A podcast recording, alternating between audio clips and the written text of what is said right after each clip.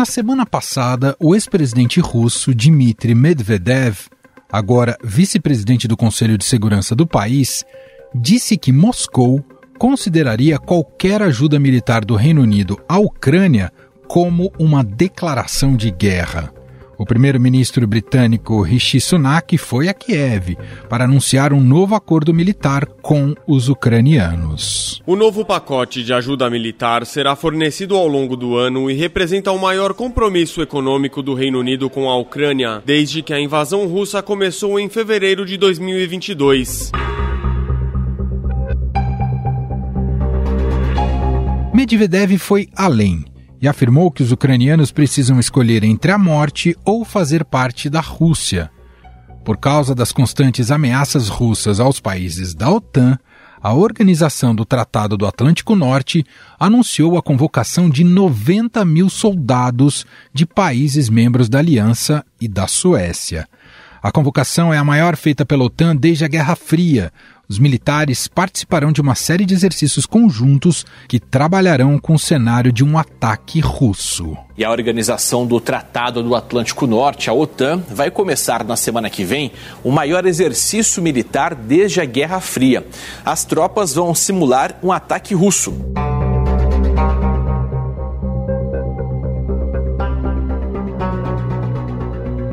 Segundo o comandante-geral da OTAN na Europa, o general Christopher Cavoli, os exercícios vão começar nesta semana e irão durar até meados de maio.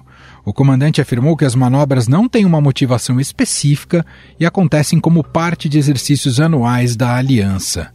Em uma das simulações, os militares treinarão um deslocamento rápido para a Polônia, país membro da OTAN e vizinha da Ucrânia.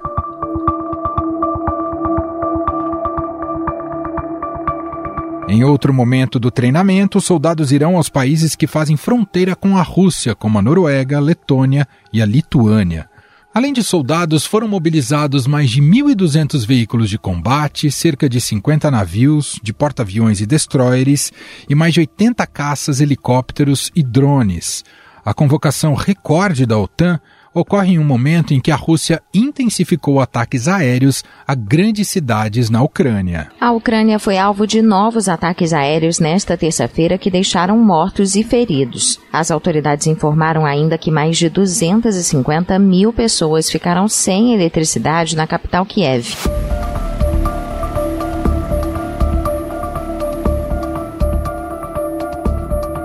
Atualmente, soldados russos controlam cerca de 20% do território ucraniano, em áreas no leste e no sul do país.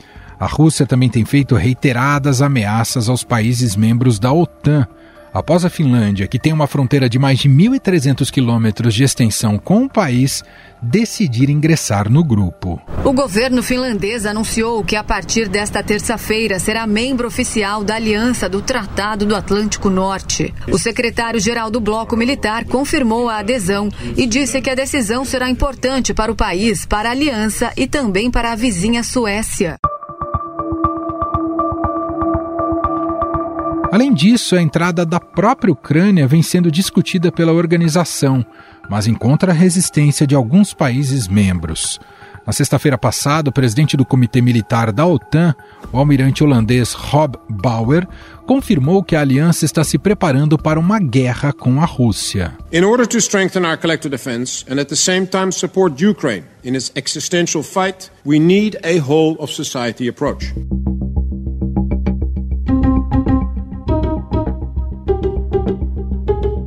A OTAN é uma aliança formada por 31 países, incluindo Estados Unidos, Canadá, Reino Unido e França. No início deste mês, o comandante em chefe da Suíça, o general Mikhail Biden, também apelou aos suecos para se prepararem mentalmente para a guerra. A Polônia também está preocupada com a imprevisibilidade da Rússia após o ataque à Ucrânia em 2022. A Alemanha renovou a sua doutrina militar e estratégica pela primeira vez desde 2011. Prevendo que haja uma guerra. Um dos reflexos da invasão russa da Ucrânia é que os alemães estão abandonando décadas de pacifismo, investindo pesado para se rearmar de novo, como nunca tinha feito desde a Segunda Guerra Mundial. Ou seja, o país que basicamente teve que se refundar sob as marcas dos horrores do nazismo está reavaliando seu papel na Europa e no mundo, e talvez caminhando para se tornar novamente uma potência militar.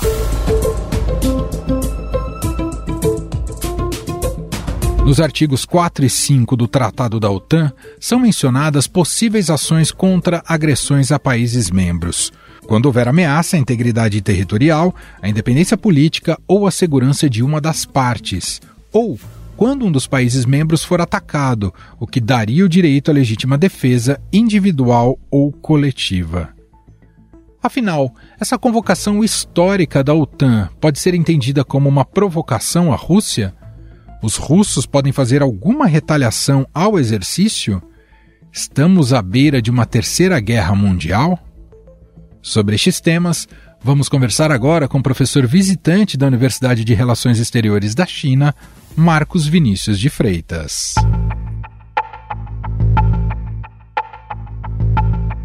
Olá, professor, seja muito bem-vindo por aqui, tudo bem?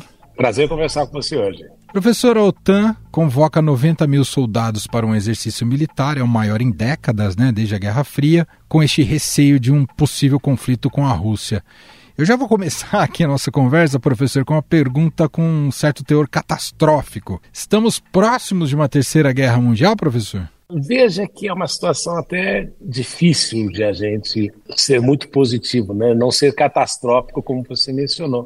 Porque a gente vê ali, por exemplo, na questão de Gaza e de Israel, onde eu acho que é mais provável de você ter problemas crescentes, você vê que aos poucos é, aquele conflito de Gaza vai se expandindo para o Oriente Médio. Aí você tem os Houthis ali no Iêmen, você teve aquela questão do Irã, do Paquistão. Então a gente vê que é um conflito meio complicado por causa dos tentáculos que ele vai tendo.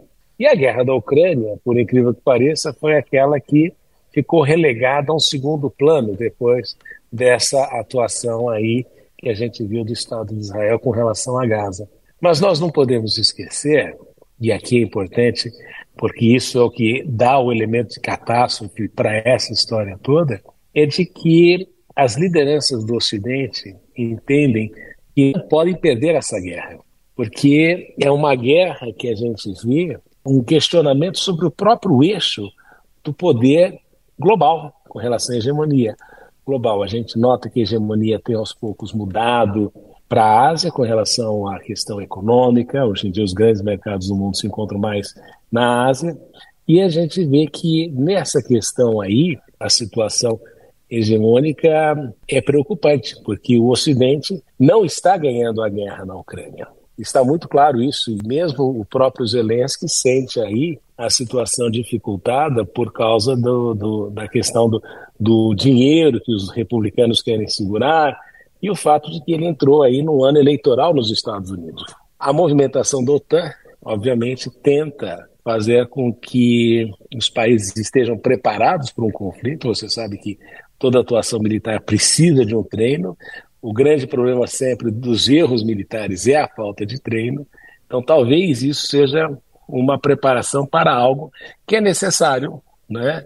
segundo os países membros da OTAN, estar preparado se vier a acontecer. Professor, o Ocidente errou na avaliação do início da guerra da Ucrânia, a maneira como se postou junto à Ucrânia estrategicamente e chegou a considerar que a Rússia poderia ser derrotada? Isso foi uma realidade, né? Se você lembrar dos primeiros dias da guerra, havia até chacota por parte dos países do Ocidente, dizendo que a Rússia não era nem o segundo melhor exército na própria Ucrânia, por causa da situação ali, de alguns erros foram cometidos pelos russos no início da guerra. Mas o que a gente notou nessa história toda é que os russos não perderam território. Não é a grande ofensiva prometida pela Ucrânia no ano passado não se não se efetivou. E isso tem gerado todo um desgaste, porque você começa a achar que o financiamento que está, está sendo dado está sendo perdido efetivamente. E, em segundo lugar, e esta é uma preocupação, o aumento do número de casos de corrupção no exército ucraniano e no próprio setor político ucraniano, que denota que muita gente, mesmo no establishment político ucraniano pode não acreditar na questão de a Ucrânia ser vencedora na guerra. Mas o Ocidente apostou as fichas nessa situação, com a tentativa aí de, neste embate hegemônico, preservar o Ocidente, e aí é toda aquela alegação dos países democráticos contra os, contra os países autocráticos. Mas esse é o embate que a gente nota que tem acontecido, e é por essa razão que a gente tem observado todo esse aspecto. Mas a Ucrânia, de fato, na minha opinião, e aqui eu concordo, eu acho que não estou sozinho, né, o próprio Kissinger disse isso, foi a Ucrânia, essa ideia de a Ucrânia tornar-se parte da OTAN, foi uma ideia equivocada, que os Estados Unidos tentaram ali impor e ninguém esperava que a Rússia fosse reagir de outra maneira. É a mesma coisa, se você lembrar na crise dos mísseis em Cuba, quando os russos quiseram ter uma presença militar dentro do continente, nós quase tivemos a Terceira Guerra Mundial naquela ocasião. Então, eu, na minha humilde opinião, todo o equívoco foi essa tentativa do Ocidente de tentar invadir aquilo que é uma área de influência russa. O senhor imagina que este conflito na Ucrânia já está perto de um desfecho? Até onde, idealmente, o Putin quer levar esse conflito, professor?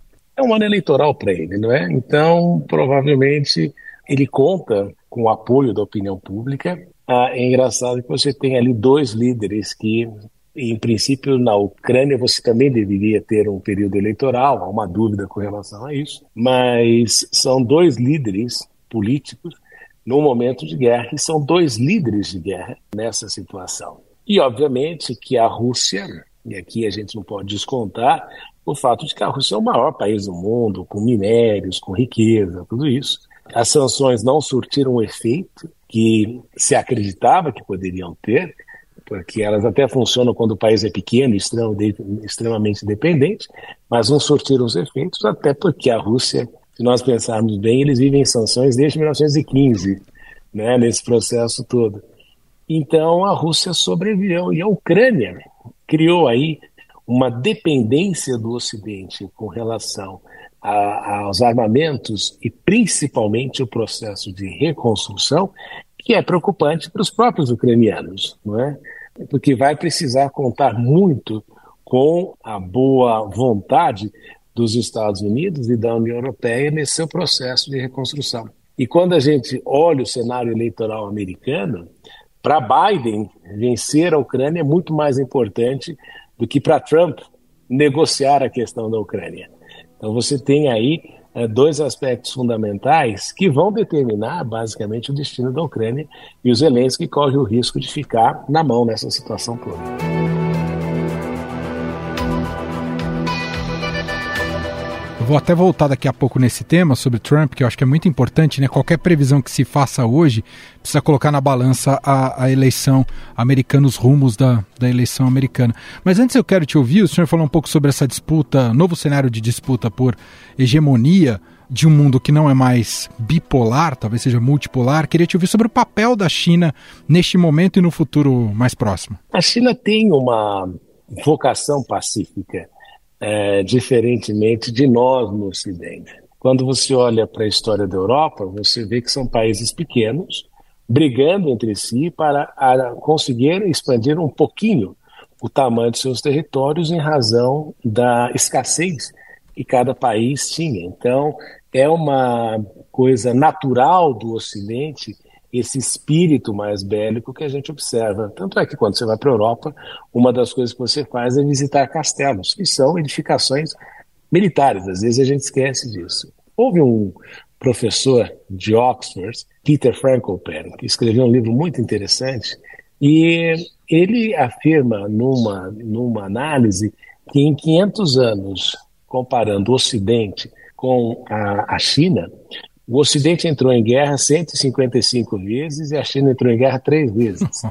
Então você nota que a China tem aí uma vocação mais pacífica, justamente por causa daquela história de paz e harmonia que você precisa ter, que faz parte do confucionismo, e também um país com 1,4 bilhão de pessoas não pode ficar entrando em conflitos permanentemente, até porque deslegitimaria o regime político que existe na China. Então a China observa toda essa situação justamente propondo um modelo hegemônico diferente daquilo que nós temos no, na atualidade, porque a China vem com essa história de que o mundo precisa de cooperação, crescimento e tranquilidade. Então, é por essa razão que os chineses eles atuam diplomaticamente nessas questões, mas você não vê movimentações militares. Uhum. Um exemplo por, é, nessa situação, e até conversei com uma amiga minha em Marrakech a respeito disso há algumas semanas, ela me perguntou por que, que por exemplo, a China não mandou um porta-aviões ali para a região, para a Palestina, né? justamente porque franceses mandaram porta-aviões, os americanos, os ingleses. E eu falei, porque não é ah, justamente o modelo proposto pela China com relação à governança global.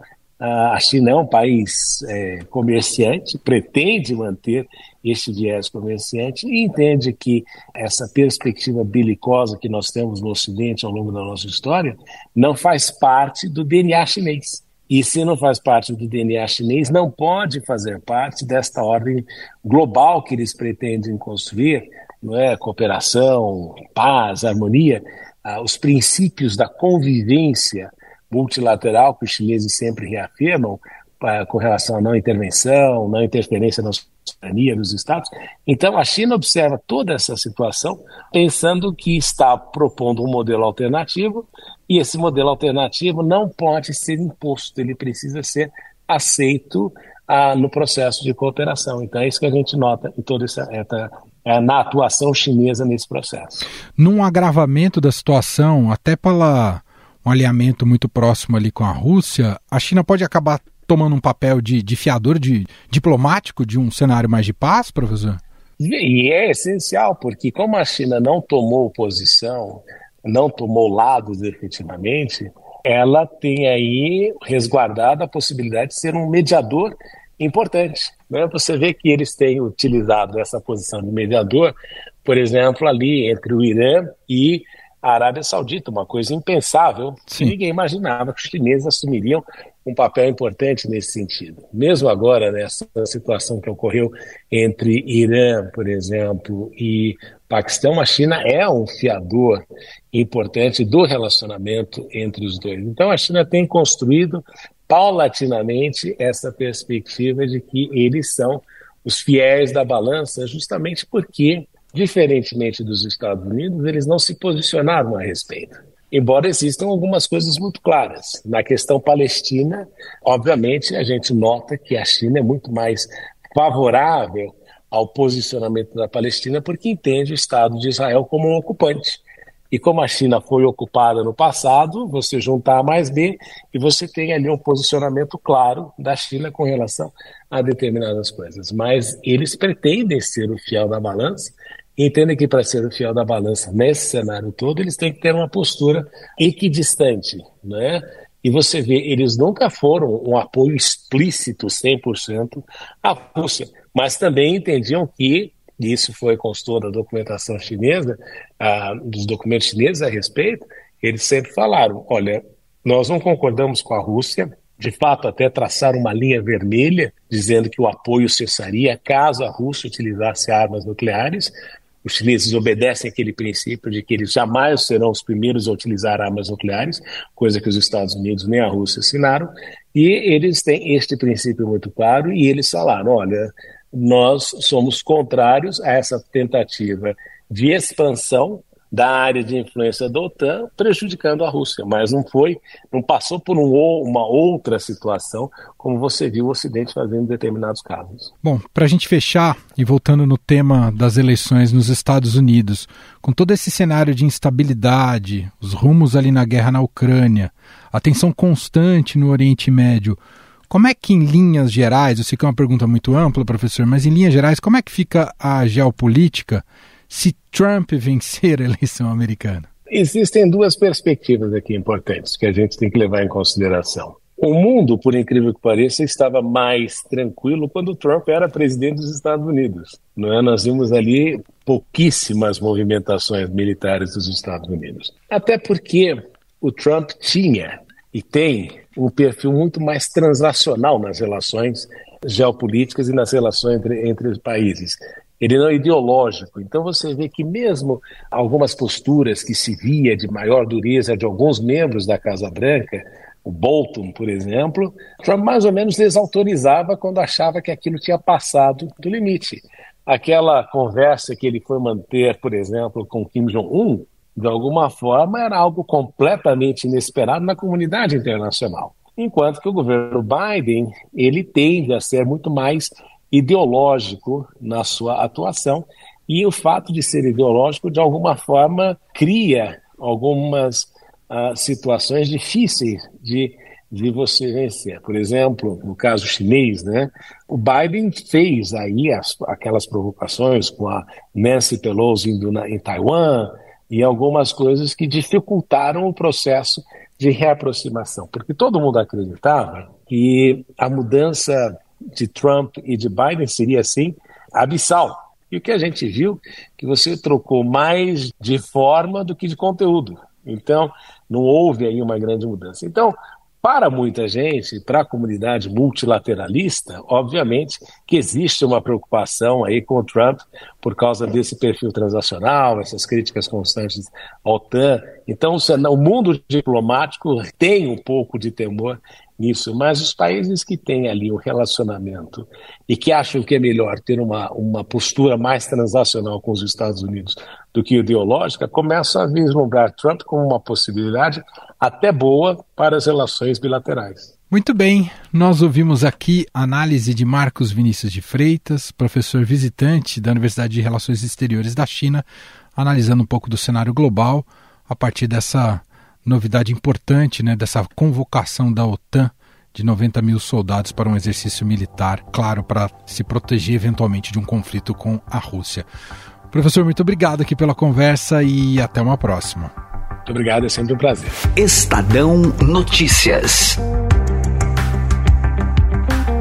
E este foi o Estadão Notícias de hoje, 22 de janeiro de 2024. A apresentação foi minha, Emanuel Bonfim. Na produção, edição e roteiro, Gustavo Lopes, Jefferson Perleberg e Gabriela Forte. A montagem é de Moacir Biasi. E o nosso e-mail podcast@estadão.com. Um abraço para você e até mais.